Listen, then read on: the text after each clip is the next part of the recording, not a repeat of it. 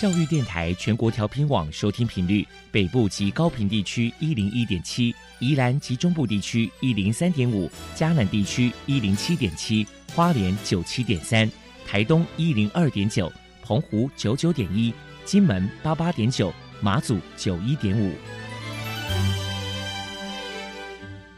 爱是包容，爱是牺牲，爱是分享，爱是服务。因为爱，特殊教育充满了无限的可能。用爱关怀身心障碍同学的未来，用心倾听资赋优异子女的心声。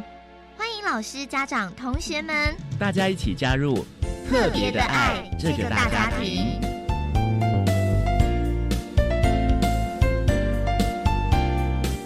本节目由教育部学生事务及特殊教育司指导，国立教育广播电台监制。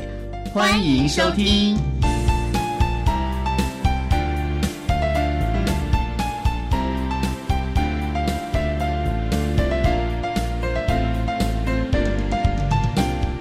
因为爱，我们在空中相会。欢迎您再度收听《特别的爱》，我是小莹。这个节目在每个星期六和星期天的十六点零五分到十七点播出。在今天节目中，将为您安排三个部分。首先，在“爱的小百科”单元里头，波波将为您安排“超级发电机”单元，为您邀请台北市新生活协会的总干事金玲金总干事为大家介绍台北市新生活协会的相关服务，希望提供家长、老师可以做个参考。另外，今天的主题专访为您安排的是。爱的随身听，为您邀请获得一百一十年教育部优良特殊教育人员荣耀的桃园市平镇区中贞国民小学资源班的黄新雅老师，为大家分享一步步慢慢来，谈国小教育阶段情绪行为障碍学生教学以及辅导的策略，希望提供家长老师可以做个参考。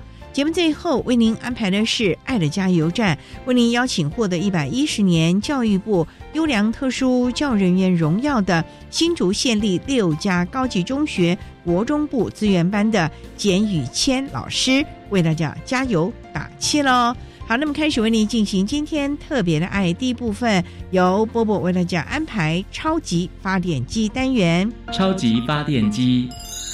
亲爱的家长朋友，您知道？有哪些地方可以整合孩子该享有的权利与资源吗？无论你在哪里，快到发电机的保护网里。特殊教育网网相连，紧紧照顾你，一同关心身心障碍孩子的成长。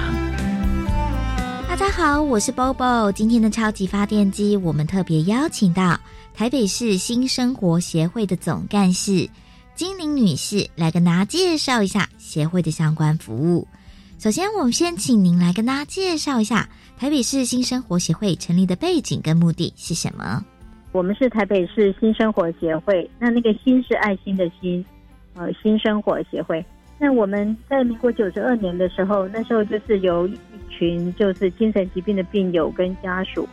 还有照顾者，大家一起发起成立的。那那个时候会觉得说，好像当年的服务也还比较少，然后很多时候家属觉得求助无门这样子，然后很想为自己说话，做一些唱权的事情，呼吁政府给予一些资源呐跟重视这样，所以我们那时候就大家一起成立新生活。接下来，请您谈一谈协会的服务对象有哪一些条件，还有服务的项目包含了哪一些呢？协会成立之后啊，毕竟自己是病友跟家属嘛。成立的动机是为了为自己讲话，但是成立之后就开门七件事，然后你会想一想说，哎，应该要提供什么样的服务？我们就很自然的去想一些我们精神障碍族群觉得需要的服务，然后再想办法去申请补助，然后再聘一些专业背景的人一起来努力来提供服务。然后到今天有两个定点的服务，一个是新朋友工作坊，那这是声音障碍日间作业设施。另外一个是新城会所，这是精神障碍的那个 club house。那这两个是定点的服务。那另外还有一些服务方案，就是一位或两位这个工作同仁提供的服务。那一个是我们有一个新家庭专线电话，就是病友和家属都可以打电话过来。有时候自己心情觉得很郁闷的时候，或者起伏的时候，或者有事情想要商量的时候，那也不限县市，都可以打这个新家庭专线的电话。那另外一个是生活支持服务，因为我们精神障碍者其实他有操作上面很多困难，那可是我们却很少使用居家照顾的服务，所以我们就觉得那应该要有我们自己比较了解他们的人来提供类似这样的服务，比方说陪同办事啊、陪同看诊啊等等等等。那这个是生活支持服务，另外还有一个这个疾病管理与康复的服务，我们叫做 IMR，就 Illness Management and Recovery。这样一个康复服务，它会有成长团体，也会有个别的服务。然后我们也会办蛮多的这个活动，所以通常每一年我们会有一批次的嘉联家精神障碍者家属的八堂课的课程，然后也有一个每个月一次的新家庭暖房，就是家属可以相互分享同台经验的这样一个活动。之前还有每个月的一个新家庭聚会，就是病友家属跟朋友们可以一起谈谈事情。那也有甜心投稿，就是我们的精神病友，我们称为甜心，那他们都可以投稿过来，然后我们帮他们在网站上面发表。那当然，就还有我们协会当初成立的初衷，就是充权倡议，自己增长出力量。那也希望能够做社会与政府理解心脏族群的处境跟需求的一个平台。那这些大致上就是我们的服务。就请您来跟大家分享一下协会在过去曾经举办过哪些活动，与人们互动交流。其实我们办非常非常多的活动嘛，哈，只是我们的活动大部分来参加参与的人，但是精神障碍者，其次就是障碍者的家属。至于与社会交流的部分的话，曾经办过一次，在一百零一年的时候，我们办过台湾第一次精藏族群的上街活动，啊，那也办过一些画展。那我们从一百零六年开始有一个全新的缠绕之美，因为我们在课程上有画了好多年的，就是有一些艺术画画的课程，那有很多缠绕画的作品，然后把比方说这堂课十个朋友画的东西，我们把这个十个小方块拼凑成一幅大的这个画作。那全新缠绕之美也巡回过好几个地方，包括一些捷运的艺文廊哈，然后我们还办过甜心创意展。像缠绕之美的话，是课堂上每一位精神障碍者的作品都有呈现。但是创意展的话，我们就是找到三位：一位视觉失调的，一位忧郁症的，然后有一位是呃双向情绪障碍就躁郁症的朋友，三位疾病不同朋友，但他们都画的非常好的三个朋友，然后找十八幅画作，那也是把它做不同的输出方式。然后在一些公开的场所或者艺文咖啡店里面展示这样子，然后就是让大家可以了解我们进藏者的才华等等这样。那我们也常常在办讲座，像躁郁症哈，就是双向情绪障碍症的讲座。这个就是说，一般民众如果觉得，哎，我对这个疾病也有点好奇，那也可以一起来听，一起来看。那至于比方说定点的服务，像呃，这边有工作坊啊、新城会所啊，呃，我们患者白天都在这些地方活动，然后也在这边重新建立自信、社交等等。那他们也都会办呃到外面去踏青的活动啊，或者去各运动中心运动啊等等，所以常态性的就会在跟社会上的人做一些互动。所以协会大概都有这么一些活动。针对台北市新生活协会在未来有哪一些新的计划呢？我们请您介绍说明。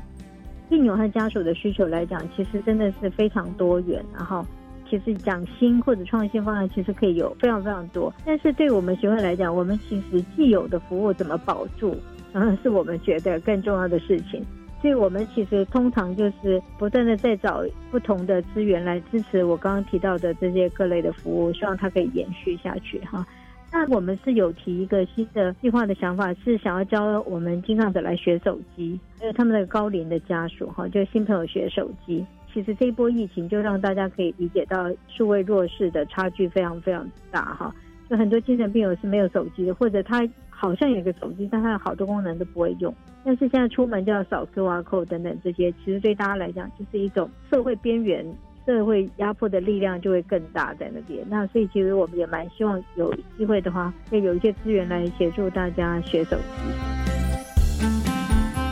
请教一下，如果说家里面有精神障碍的成员，身为家长的教养上该注意哪些事情呢？要理解精神疾病，我们才可以真正的接纳跟面对这个疾病。我觉得对家长来讲，一个非常重要的事就是说，精神疾病它不是教养的问题，它是一个生理上面的变化，就是可能有一个先天的身体体质的因素，再加上可能超过了脑力负荷的压力。导致一个人会罹患精神疾病。所谓的生理体质，就是说有可能这个人在一出生的那个时候，他的基因的组合啊，或者是体质就比较弱一点的。呃，后来的发病并不必然就一定是家长出了问题，所以很多时候家长可能会先自责，或者彼此之间的抱怨，都是因为你都是。那其实我们可以把精力放到另外一边，就是生病并不是家长的教养问题，但是反而是大家可以一起来看看，说怎么样可以来支持这个人。来面对这个疾病。那面对疾病的时候，可能有一些生活上面呃，可能也是大家可以一起来努力调试的。最重要还是要知道这是一个病，这样子才能够给对支持啊。然后当然要有一个比较正面跟支持的态度，不要觉得说孩子生病了很丢人、很丢人、很丢人。那如果我们把病人的社交都孤立起来的话，其实他将来就更不容易康复。那病人如果本身没有自信心，他就更难去面对一个，比方说一天到晚都在骂他的患体。所以还是要从理解疾病开始，抛开那些可能对自我的或者对他人的谴责，我们就是专注于怎么样在生活上来应对因为病而导致的一些不方便。最后，您还有什么样的话想要传达的呢？的网站是三三个 W 点新生活点 T W，里面会有活动的讯息啊，会有服务的消息，那也会有一些失能的资源的一些手册等等哈。那我我们最想讲的就是要看见支持精神障碍族群，因为精神病人其实人数非常的多哦。那全国在精神科看诊的有两百多万人。其中属于所谓精神病这一块比较重大精神病的疾病类别的人，至少也有六十万在看诊，还有一些没有看诊。那这六十万的人，他们的家属的如果乘以个五，所以等于事实上，呃，你我的周遭旁边都有很多这样的病友跟家属，所以看见大家，然后同时也找对方法理解，不要恐惧，因为我们要从知识来取代恐惧，然后我们要理解，就会给对支持，那我们就可以看见。并且支持精神障碍族群。非常谢谢台北市新生活协会的总干事金玲女士接受我们的访问。现在，我们就把节目现场交还给主持人小莹。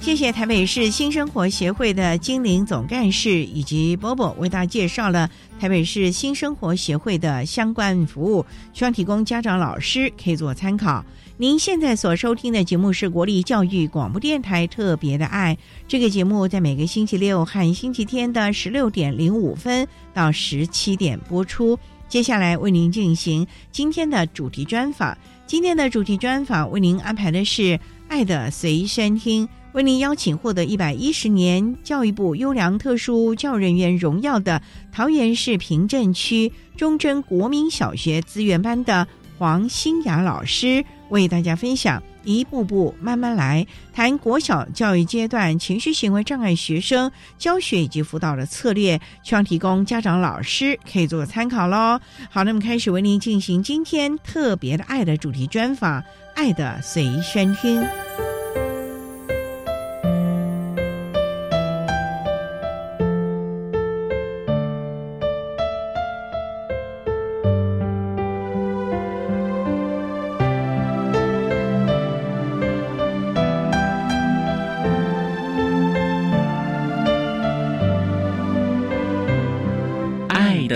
随身听。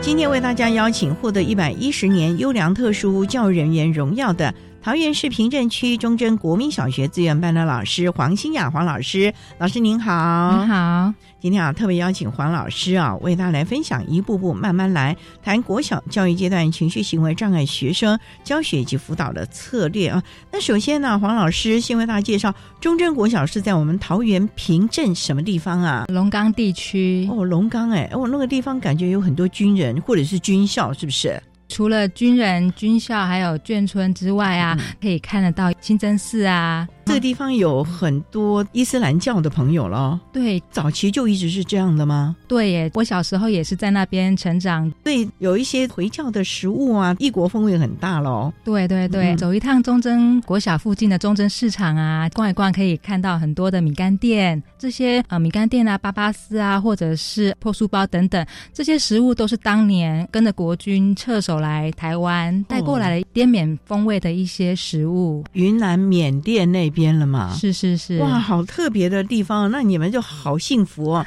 常常有很多异国的美食可以吃了。对，通常亲朋好友来啊，我们都会带他到我们的中正市场去逛逛，吃完一轮真的是不容易啊。对啊，真的好有趣啊！所以大家如果下回有空，也可以到平镇区中正市场附近，顺便去瞧瞧了。对，那我们中正国小成立大概多久啦？中正国小前阵子刚过完六十周年校庆，这么大了，对对对，哇，那可见是一个非常资深的学校了。那校舍会不会也很老旧啦？其实经由不断的改建啊，或者是扩建，已经慢慢的符合现代化的设备，当然是还可以更精进啊。但是已经符合现在普通学校的建筑的规划了。哦，也蛮好，总是要把一些危险的要把它改善。是，那我们的孩子的背景都是在这附近的了，对，就是这些眷。村子弟啊，或者是外来的民众也有了吧？有，会有一些原住民啊，或者是在地的一些人民，或者是会有一些新移民。因为我们那个地方有很多多元文化，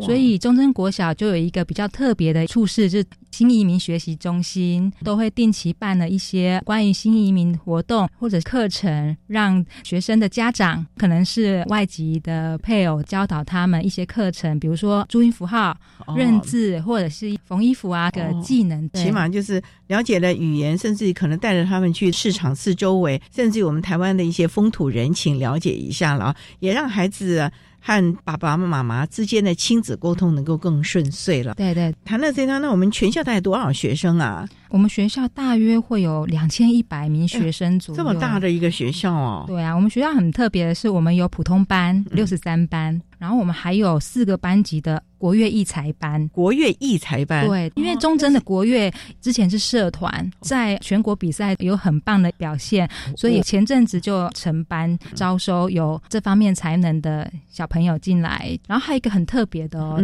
就是我们中贞有一个很强的篮球队，常常出去比赛啊。其实中贞篮球队在全国比赛都会得全国冠军啊，或者是前几名。全运区运呐，哇，那真是不得了了。国小阶段很棒的一个团体。当中还有幼儿园呐，还有附设幼儿园对对对，我们有四个班的幼儿园。哇，对，小朋友很可爱喽。对啊，所以我们学校真的是生态是一个蛮丰富多元。我们有多少身心障碍的学生在这就读啊？我们身心障碍部分啊，有体质的特教班两个班级，身心障碍的资源班成立了三个班级，然后在幼儿园部分啊，也有一个不分类的巡回辅导班一班。连幼儿园都有哦。对。所以你们算是一个在特殊教育方面蛮多元的，而且服务很到位的学校喽。对对对，那我们这些孩子的障碍类别是不是都蛮多元的喽？对，几乎是在普通班、资源班就读的一些障碍类别都有。哇，那我们今天的情绪行为障碍的孩子大概有多少呢？情绪行为障碍。资源班比较多一些，大约有十个左右，十位左右。对对对，所以是一个还蛮多元的学校了。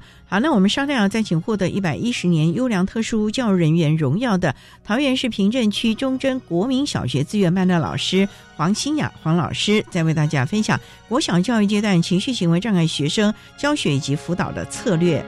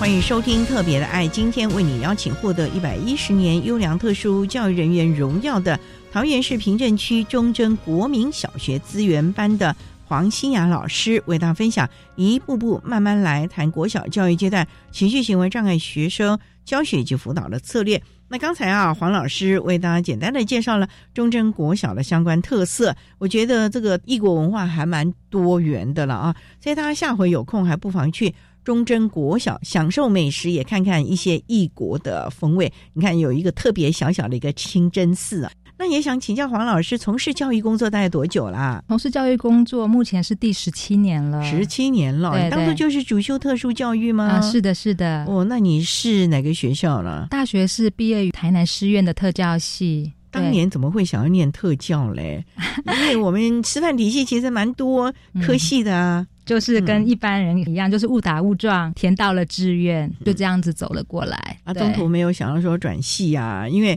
通常很多的特教系学生这一实习一瞧见特教的孩子，有的就打退堂鼓了耶。你都没有想要转系啊，或者是怎么样吗？其实没有哎，因为我一路上啊，就遇到了很多贵人，不管是以前读书的时候，或者是工作的时候，不管遇到什么样的问题，都会有一些人可以彼此的讨论啊，或者是教导我。啊，那十七年来一直都在中正国小教学吗？当初呢，考上特教老师的时候，一开始是在桃园的平镇区平兴国小，在那边担任了两年的资源班老师之后呢，因为住家的关系，调到了中贞国小。一开始进来的时候呢，是在启智班，后来我们又创了一个资源班，也就是当初第二个班的时候，所以我就转到了资源班。为什么会有这样的一个动力呢？因为我当初在平兴国小的时候，也是接那创班的老师的一个工作。你每次都是来创立啊，万事起头难呢，老师。其实就刚刚讲的，就是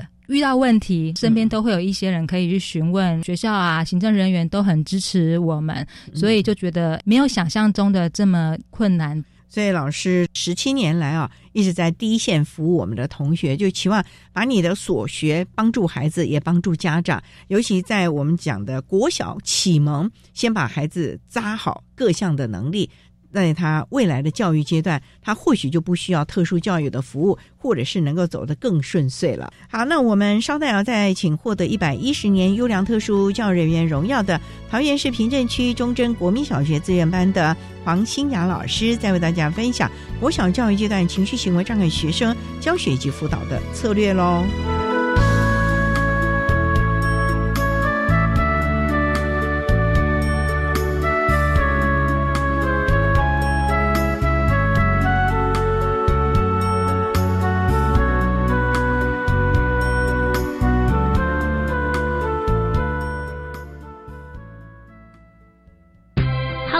是向华，每个礼拜一到礼拜五的凌晨零点到一点，在空中陪你重新归零。透过专业故事、性格、音乐，跟你每周来一趟全人的健康之旅，让我们的生命可以活得更加精彩。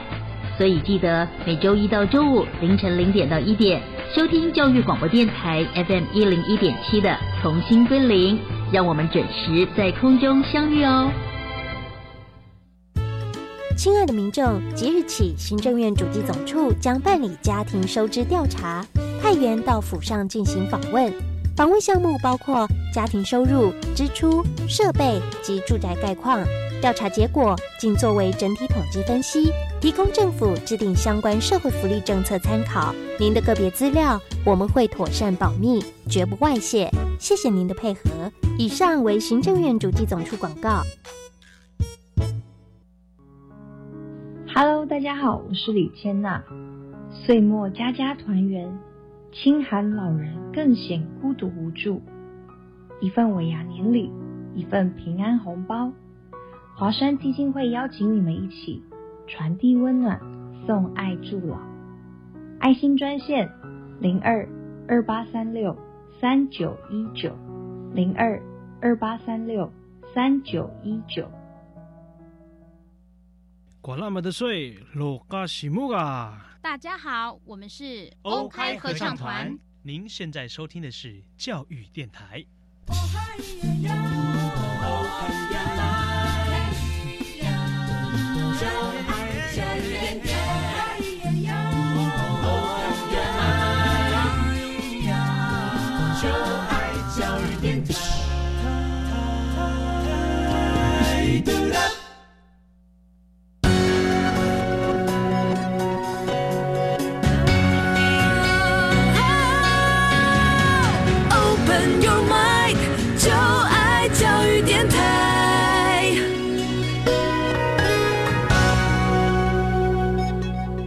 教电台欢迎收听《特别的爱》这个节目，是在每个星期六和星期天的十六点零五分到十七点播出。今天为你邀请获得一百一十年优良特殊教育人员荣耀的桃园市平镇区中贞国民小学资源班的老师黄新雅黄老师，为大家分享一步步慢慢来，谈国小教育阶段情绪行为障碍学生教学以及辅导的策略。刚才在节目的第一部分，黄老师为了简单的介绍了中贞国小的相关概况，以及老师个人从事特殊教育的机缘呢。今天主要是谈的是情绪行为障碍的孩子，情绪行为障碍的孩子基本上几乎都是在普通班融合。那你的资源班孩子应该平常也在他的本班就读，是外加或者是抽离在你这个地方。那通常会给他们可能不是课业的辅导，可能是一些人际关系啊、社交技巧的训练了吧。对对对，情绪障碍呢，有过动方面的情障生会到资源班，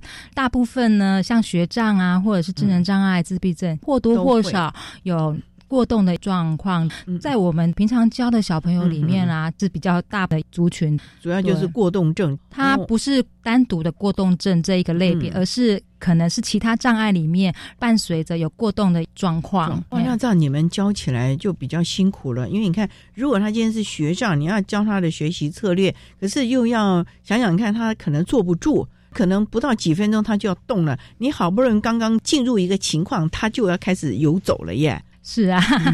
所以引导他们的过程中，有时候会被打断，或者是要停下来。不过相处久了，我们就会大概知道孩子怎么样的一个征兆是可能快要坐不住，或者是我们事先就会帮他规划课堂上的铺陈。比如说，他说现在要上课，要专心，接下来呢，我要复习。复习的时候就开始讲之前的先辈的一些能力，然后会明确的告诉他现在是在教什么。这当中就是明确的跟他说现在是在做到哪一个阶段，然后你可以怎么做，怎么样跟着我们一起去完成学习的这一堂课，就是要不断不断的引导他了，告诉他提醒他了。因为就像我们讲的，情障尤其过动的孩子，他的注意力常常就是松散。旁边只要有一个人有个什么小动作，他可能就被吸引走了哦。所以你们在班级布置是比较特别小心，不要花花绿绿的 吸引这群孩子，或者桌上不要摆太多的东西吸引他，他可能就不看你了，不看课业了，就看你桌上那些小摆饰了。是是是，被您说对了。所以我们在教室布置的时候啊，都会避免放一些会动的。东西或者是闪闪亮亮的，对对对哈。然后他的座位的啊，脚尖老师是在白板那边上课，那他的身体最好是朝向对白板，不要对着那些游戏区啊，或者是扫地用具区。要不然，周围的一点点风吹草动，真的很容易就把他的注意力给吸引走了。对对，哇，那他也不能面对着门口喽。当然不行，一搞不好也就跟出去了，心一下就飞走了。那你们的班级经营就很重要了嘞，因为随时就要看孩子有什么征兆，可能注意力又要转移了，你就赶快找出一个什么东西吸引他喽。对对对，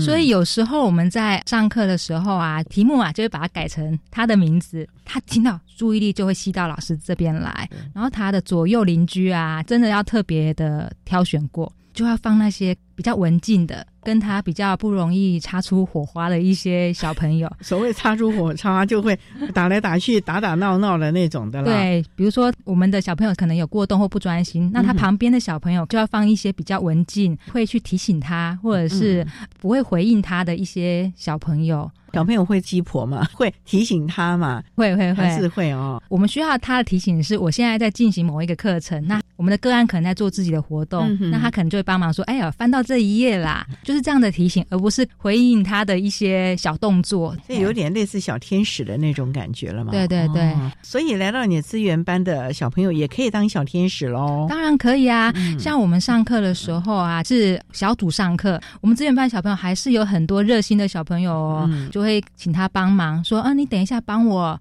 负责跟他提醒说我现在在上哪里，或者是当我在处理其他个案的时候呢，嗯比较有过动的小朋友，他可能会有找不到，或者是不会写，然后在旁边一直说、老师老师怎么样，那我就会说来某某人，你帮我去看一下他，或者是你教他一下我们现在在做哪里。对哇，那个哎小朋友一定也很开心了。哎为，我受到老师的重视了。因为小朋友就希望是老师看到他，尤其他做了一些什么，老师又称赞他，哇，他他今天就是非常开心了哦。对对对，所以你们也要懂儿童心理学。对啊，还有再补充一点，嗯就是其实啊，我们在上课的过程中，一定会把他桌上的东西给清的很干净。所谓清的很干净，就是现阶段啊、嗯。没有用到的东西，比如说我现在要来上课文，那我桌上只留铅笔、橡皮擦，其他东西通通收起来，收起来然后铅笔、橡皮擦要放在桌上会有一个凹槽，我们常说那个就是铅笔的旅馆、饭店，放在那边。我们现在还没有要用到，现在跟着我一起来上课。如果没有这样的一个安排的话，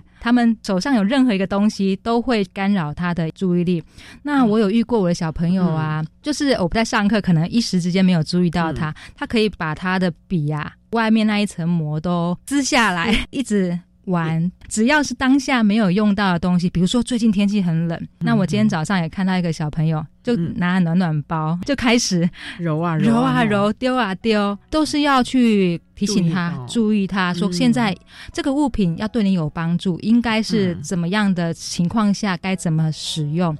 对，老师，你们还真是要眼观四面，耳听八方了啊！对对随时掌握孩子的状况，真的是非常难为。尤其这些国小阶段的小小孩啊，有的时候还搞不清楚状况了啊！好，我们稍待再请获得一百一十年优良特殊教育人员荣耀的桃园市平镇区忠贞国民小学资源班的老师黄新雅黄老师，再为大家分享国小教育阶段情绪行为障碍学生教学以及辅导的策略。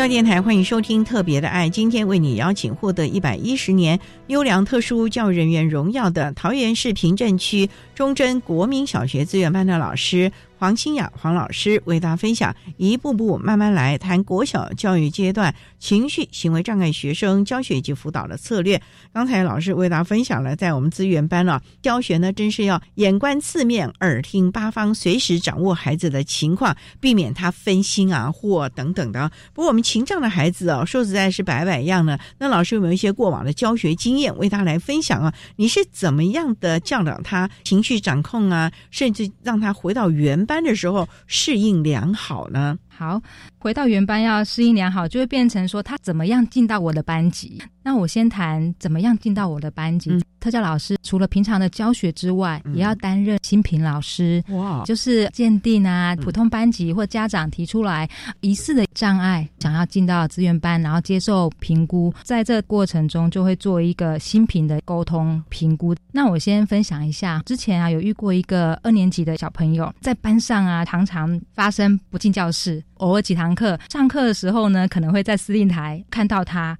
或操场发现他一个人在那边。导师已经很多次跟家长说，孩子好像适应方面有一些问题哦，比如说在班上遇到学习方面不会写了，挫折了就开始哭，或者是拗在那边，呈现出很拒绝、抗拒。的状况其实已经小二了耶。对，小二，因为他小一的时候啊，其实还可以，还可以，我们还可以解释，可能分离焦虑啊，或者是到一个新的环境，已经经过一年的适应了耶。对对，哇，那老师这样子。跟妈妈沟通，嗯，结果呢？导师已经在提出鉴定之前跟家长说过了，但是家长觉得说没什么，没什么，对。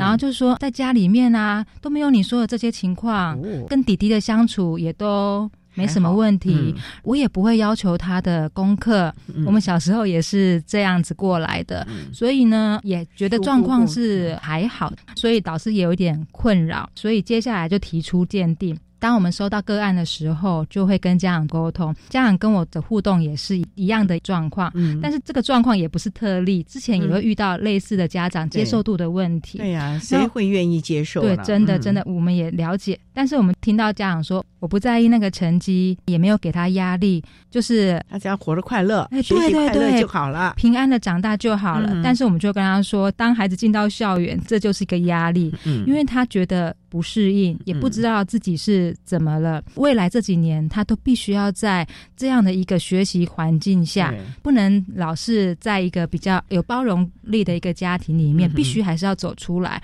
请家长也要。重视一下孩子在学校的不适应。家长说：“原来这样子，因为已经有好几位老师跟他聊过了。因为在这之前，学校辅导老师也有介入过，所以就慢慢来。但我们沟通到最后，家长终于愿意让他接受资源班的鉴定，我们就觉得不错。家长来了，愿意了，跨出第一步。所以跟导师之间的沟通之后，就说：那我们就先鉴定。”有成功入班的话呢，我们就再慢慢的一步一步让他看到这样子介入的改善，先取得家长的信任。对，那孩子后来鉴定是什么？疑似的情绪行为障碍，因为在就医这部分的资料，假如说是缺乏的话，当下要去做一个确定的判断，那就不是这么的有把握。所以我们最后呢，经整个建辅会啊，还有我们的报告，整个综合起来，目前得到的是疑似的一个情障，因为必须要先入资源班去观察他这些行为，要排除一些一些对对对，要观察他。最重要，可能在情障鉴定这部分，也要有医生的。评估，因为我们教育端评估的是教育的特殊需求，那在鉴定情障这部分，还要佐证医生的判断的资料。那目前我们缺乏医生诊断资料的部分，那我们就先从教育资源的需求给他疑似情绪行为障碍，所以呢，后来他就进到资源班了。然后适应还好吗？是有比较稳定的，因为正式进到资源班以后啊，在一些活动课程还有午餐的时候，都会有助理员入班提醒孩子完成事情的方式啊。那午餐他有到你那里去吃？不是，是我们的助理阿姨入到他的班，不是全程陪同，可能在午餐时间的某一个段落过去巡一下，看一下有没有什么需要提醒啊，对帮助的部分。若状况稳定，那就会随时撤出来。那万一他有发生拗脾气或者是干扰班上的状况的话，也是跟我们资源班这边保持畅通的沟通。马上我们知道之后呢，就会请有空堂的助理阿姨进去班上帮忙安抚，安抚有效就继续进行原班的活动。那无效的话呢，可能先带离他原班教室，转移一下他的注意力。后来呢，资源班老师也慢慢熟悉他了，会替他进行一些教学，就会依照一些他当初适应不良的部分，依情境的类别啊，先教导他遇到这样的状况，你该怎么样的，就是行为改变的一些策略面对啊。比如说最近很热闹，运动会到了，他觉得很奇怪。这么热闹，怎么这么热闹？就会跟他介绍运动会可能会做哪些的准备活动，当中你会遇到什么状况，而且牵涉到比赛，比赛就会有输有赢，那我们就会着重在面对输赢这方面，怎么样的去克服这样的一个情绪表现。在比赛过程中也会有跟同学合作，那要怎么样的去合作，就会进行一些情境方面的教学。结果还好吧？这样子，对，这样子。情境的部分去介入，然后再带着他参与，其实慢慢的他也就改进的很比较好。对啊，就像他之前遇到比较大的状况，就是功课不会写，嗯，老师考听写我不会，或者是考卷一张下来，我很多都不会写，那就会焦虑。他只要发现自己。做不好就会整个人放弃的，这样子真的是不行了啊！对，啊，我们稍待要再请获得一百一十年优良特殊教育人员荣耀的桃园市平镇区中正国民小学资源班的老师黄清雅黄老师，再为大家分享国小教育阶段情绪行为障碍学生教学以及辅导的策略。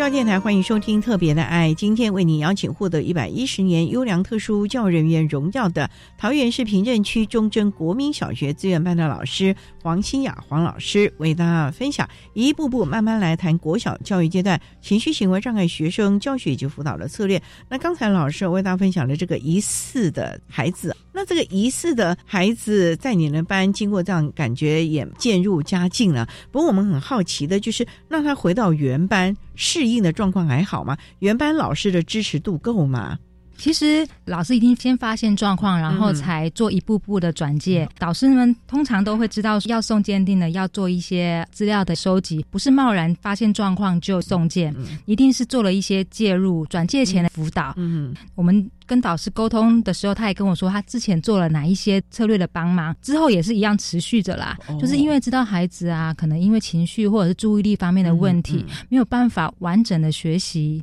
课程内容，像老师啊，放学的时候真的很热心，会把他留下来。对，留下来愿意吗？因为他要上课后班，刚好课后班在旁边教室而已，就会把他留下来说今天怎么样啊？那有些地方老师再跟你说一下，先把课业的部分再做一个额外总结跟提醒，之后再让他去课后班。小朋友嘛，年纪比较小，会有一些用增强的部分，可能也是可以引出他的一些好行为。比如说，他知道刚刚那个个案他喜欢。小车子，那就会用几点的方式跟他做代币的增强。有一次我要去找老师，就说：“哎，老师你怎么？”这个时候才回到教室，已经比较晚。他说：“我刚刚带那个小朋友啊去我车上拿东西，那个东西是我要准备给他的小礼物，我答应他了，他也有好表现，所以我就要承诺给他。所以说，我们导师也是用心良苦啊，对对。那小朋友也是在一个充满爱的环境里面了啊。那他的爸爸妈妈嘞，看到学校这么的尽心，那他们自己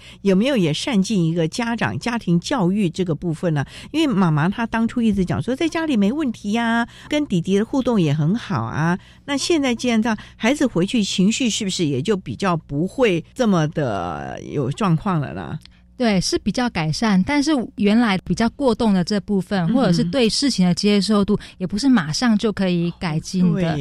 我们常常会跟家长说，我们教育现场看到了现象，还是需要医生啊，确定他到底是因为短期的外在干扰，还是说他本身的状况就有比较落后的地方。但是其实呢，进到我们资源班之后，我们就会跟家长说，可以先去做职能治疗。一开始若是排斥就医的家长，我们就会跟他说没有关系。那我们学校有小团体辅导课，在就医这部分，若是真的有疑虑的话，嗯，那我们就可以参加一些医疗院所，它都会有一些课程。有一些是健保会有给付的，因为我们真的很多低年级的小朋友，哎，放学后，因为他们比较多半天的时间，我们都会鼓励家长去参加这些由专业的治疗师所设计的一些课程。啊。对，在这个课程中，他可能就以团体的方式设计游戏、带活动，帮他的小肌肉啊或大肌肉的训练，也在这个团体的活动中呢，培养他的能力，或者像专心度、学习怎么样配合大家，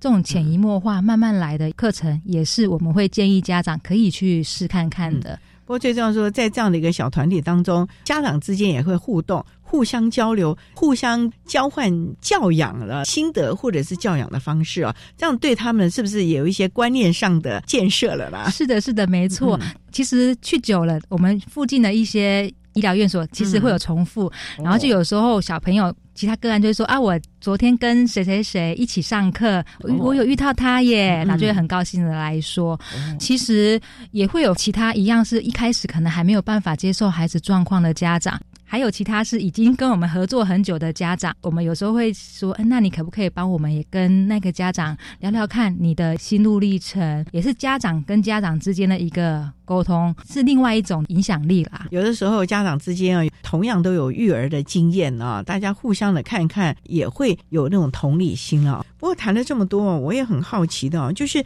您看看这个小学的时候呢，才发现这个疑似，其实孩子可能有一些过动的行为或者一些的状况，是不是啊？我们在幼儿期啊，甚至于早期疗愈这个部分，如果可以提早介入，例如说发展迟缓，像你们幼儿园发展迟缓班的话，你有没有发觉过这些如果有早疗介入的孩子上了小学，是不是比较稳定一点了呢？对对对，像我们会有一个跨阶段的转安置的新品的阶段，我们有时候接到的个案，就会是我们校内的巡回辅导老师他们的个案。那其实呢，从他们身上是可以收集到很多关于孩子在幼儿园相关的资讯，比如说家长配合度啊，或者是他做了哪一些早疗方面的课程。那其实。每一件事情它都有一个发展的关键期，我们就会发现呢，不管是有没有确定障碍类别，只要是发现它落后了，都可以去参加这方面的课程。我们也有很多他是正常，不是特殊生，但家长觉得他语言落后了，或者是什么样的状况落后了，也会去寻求医疗方面的鉴定。所以对于这方面的资源是很充足，只是愿不愿意跨出那一步。对，跨出那一步，那也不是说我今天去上了这些早疗课就是特殊生，有些。真的就是赶上来了。早期疗愈并没有贴标签，它只是发展迟缓。如果你早期介入了，运用一些正确的方式，孩子其实他的落后状况就提前了，甚至于搞不好还更好了啊！所以我觉得这个部分家长真的不要担心啊。尤其我们在讲的早疗，真的是能够决定孩子未来一生他的发展如何了。因为我们过去的研究啊，甚至于实物经验呢，发觉到有早疗的孩子，哪怕是各种障碍类别的。都比没有参加过早疗的孩子未来后续的发展，不管是情绪啦、学习的能力啊等等啊，其实都是好很多。所以家长真的不要担心，也不要讳疾忌医，因为学校的老师也是为你好，我们都是一起想要为孩子加油了啊！黄老师这样的一个经验，也真的要提醒我们国小的孩子啊，家长。大家都要特别特别的注意了。好，那我们今天啊，非常的谢谢获得一百一十年优良特殊教育人员荣耀的桃园市平镇区中贞国民小学资源班的黄清雅老师，为大家分享了国小教育阶段情绪行为障碍学生教学及辅导的策略。非常谢谢你，黄老师，谢谢。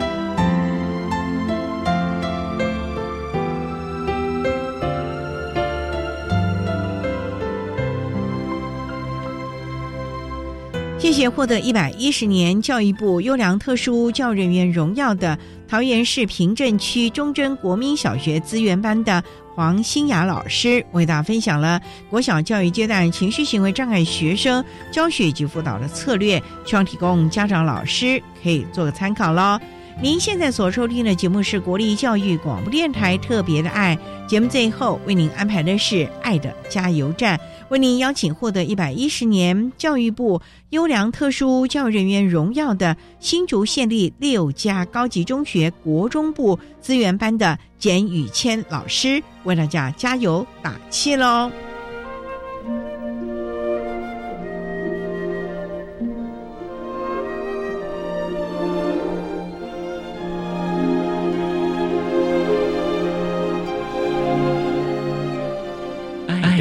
加油站。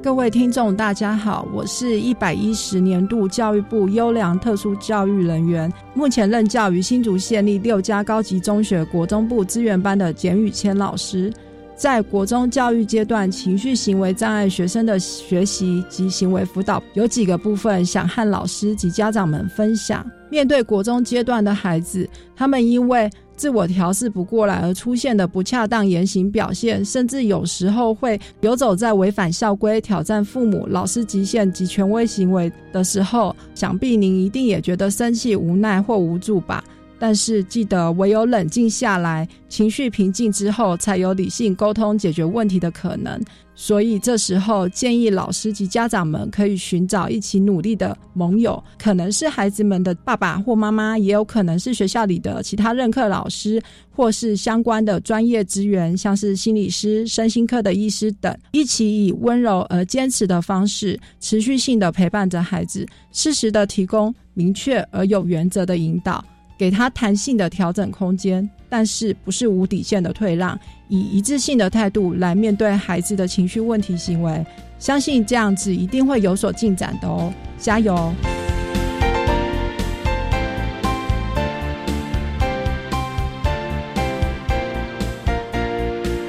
天节目就为您进行到这了，感谢您的收听。在明天节目中，为您邀请获得一百一十年教育部优良特殊教育人员荣耀的新竹县立六家高级中学国中部资源班的简宇谦老师，为大家分享“窗外有蓝天”谈国中教育阶段情绪行为障碍学生辅导以及支持服务的经验，希望提供家长老师可以做个参考喽。感谢你的收听，也欢迎您在明天十六点零五分再度收听《特别的爱》，我们明天见了，拜拜。